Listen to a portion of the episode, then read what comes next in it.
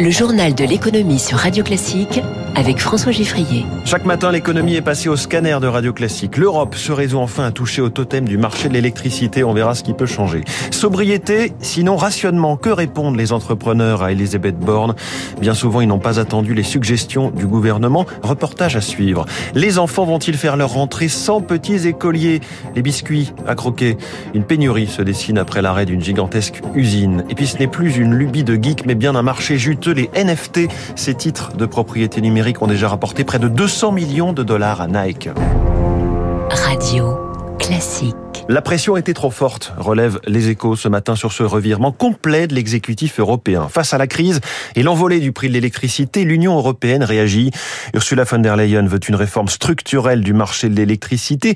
Des mois que la France la réclamait, reste maintenant à mettre d'accord tous les pays membres. La tâche est compliquée. Quelles sont les options possibles?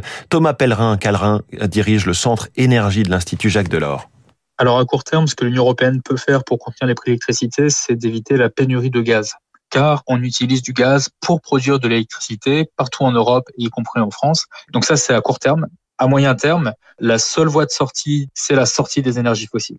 Pour déployer au maximum les énergies renouvelables et notamment utiliser l'immense potentiel qu'on a en Europe, qui est le potentiel éolien et notamment l'éolien en mer. Et pour ça, il y a aussi besoin de coopération européenne pour organiser ensemble la collecte du vent en Méditerranée, en Atlantique, dans la mer du Nord, parce que c'est ça qui va nous permettre d'avoir des prix raisonnables de l'électricité à moyen terme. Quelle réforme possible Qu'est-ce que cela change pour nous en France?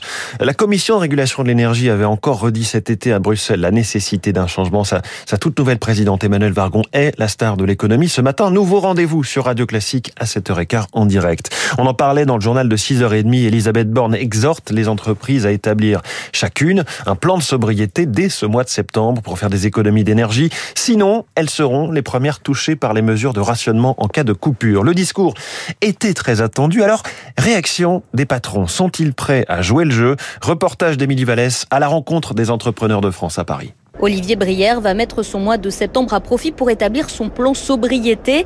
Cela passera par des petits gestes au quotidien, explique ce directeur général de Pont Broquet, Industrie Mécanique. La première chose à faire, c'est la sensibilisation de nos salariés. On peut envisager d'arrêter des machines, effectivement, pendant les heures de midi, pendant les heures de pause. Également, euh, faire attention à ne pas laisser les lumières allumées un petit peu partout. Je pense que ça peut, à la fin, être quelque chose de significatif. En tout cas, à l'image de ce que le gouvernement veut faire, puisque Madame la Première ministre a parlé d'une réduction de 10% des consommations dans les administrations. En entreprise, on peut faire mieux. On est déjà passé en bâtiment basse consommation pour nos 40 bureaux, raconte de son côté Fabrice Alouche, président de CBRE, leader de l'immobilier d'entreprise. Il faut aller un cran plus loin. J'ai bien aimé la notion de référence sobriété et je pense que c'est peut-être quelque chose que je vais mettre en place euh, dans quelques jours. Une personne, ça me paraît euh, trop court. Il faut avoir une équipe et une mobilisation collective. Il faut en fait être sobre dès la conception de nos produits, selon Alain Staron, président d'Artifil, fabricant d'alarmes. On a notre emballage, c'est un emballage qui fait tout. Il cale le produit, il fait l'emballage, il fait l'envoi postal. J'économise euh, trois boîtes, j'en fais une au lieu de trois. Pareil, on a travaillé sur la consommation électrique pour n'y mettre que deux piles lithium et pas trois. Et pour ces entrepreneurs, mieux vaut s'adapter vite qu'avoir des coupures qui pourraient ralentir l'activité et perturber leur délai de livraison. Émilie Vallès, Elisabeth Borne qui propose aussi un marché de l'énergie de gré à gré pour les entreprises. À quoi cela pourrait ressembler? Voilà une autre question que je poserai à Emmanuel Vargon, la présidente de la Creux, notre invité à 7h15. Voilà pour les entreprises. Du côté des particuliers, on le sait, le gouvernement veut amortir les hausses de prix de l'énergie avec un nouveau bouclier tarifaire plus ciblé selon les revenus.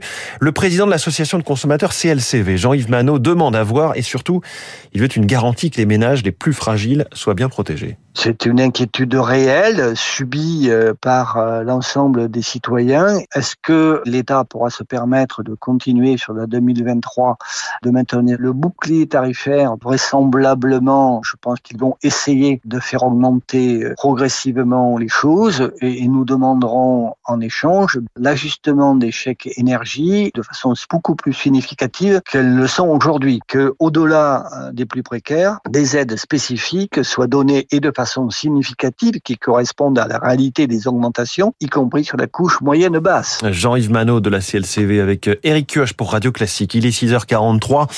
Après avoir passé l'été à chercher de la moutarde ou bien à revisiter vos assaisonnements, et avant cela, c'était l'huile de tournesol qui était un peu devenue le, caviar des supermarchés, rare et cher.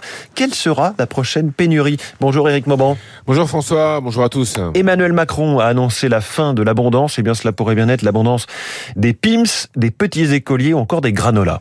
Effectivement, à l'origine de ces difficultés d'approvisionnement se trouve l'arrêt total de fin juin à début août de l'usine belge du chocolatier suisse Barry Calbo. La détection d'une contamination à la salmonelle a provoqué l'arrêt des chaînes de production. Cette usine belge est présentée comme la plus grande du monde. C'est elle qui produit une grande partie du chocolat liquide et qui fournit les grands fabricants de produits chocolatés comme Hershey, Unilever, Nestlé et Mondelez. Mondelez qui a décidé de ne prendre aucun risque. Son site de Cestas en Gironde a été mis à l'arrêt pour un nettoyage en profondeur et une désinfection des lignes de production. Cela prend plusieurs semaines. Dans ces conditions, eh bien, les stocks des produits Mondelez que vous avez cités, François, se réduisent rapidement et certaines marques, c'est vrai, de biscuits euh, disparaissent temporairement des rayons des distributeurs. Il faudra se montrer patient pour les retrouver. Merci Eric Mauban. Pas de pénurie de piscines chez les Français. On découvrait hier dans le journal Le Parisien ces chiffres étonnants, confirmés hier soir par la Direction générale des finances publiques. Chiffres des piscines non déclarées au fisc. Une expérimentation a été menée dans neuf départements pour détecter automatiquement euh, les piscines à partir de, photos satellites et d'intelligence artificielle avec Google et Capgemini. Eh bien, ce sont 20 000 piscines qui ont ainsi été trouvées. Je rappelle, neuf départements seulement. Ça représente près de 10 millions d'euros de recettes supplémentaires pour les communes concernées la seule année 2022. Le dispositif va être généralisé à toute la France. Le marché des NFT séduit de plus en plus les marques. Les NFT, ce sont ces certificats de propriété associés à un objet numérique. Ils rencontrent euh, un franc succès, notamment dans le secteur du luxe et de la mode. L'équipementier américain Nike, ainsi, est la marque qui tire le plus de revenus des NFT. 185 millions de dollars depuis qu'elle s'est lancée. Numéro 1 hein, sur le podium devant Dolce Gabbana, Tiffany, Gucci et Adidas. Alors comment expliquer cet attrait des marques pour ces jetons numériques qui peuvent paraître un petit peu abstraits à beaucoup de consommateurs?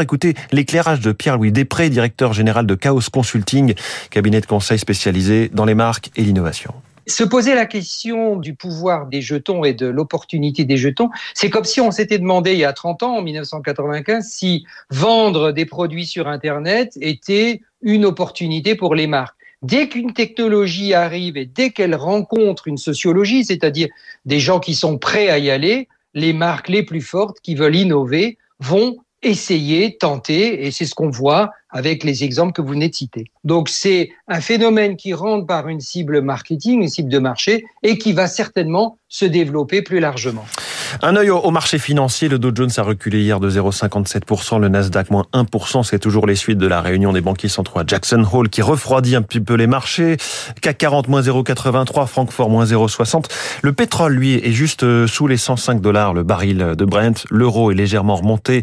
Un euro vaut 0,9991 euh, dollars précisément.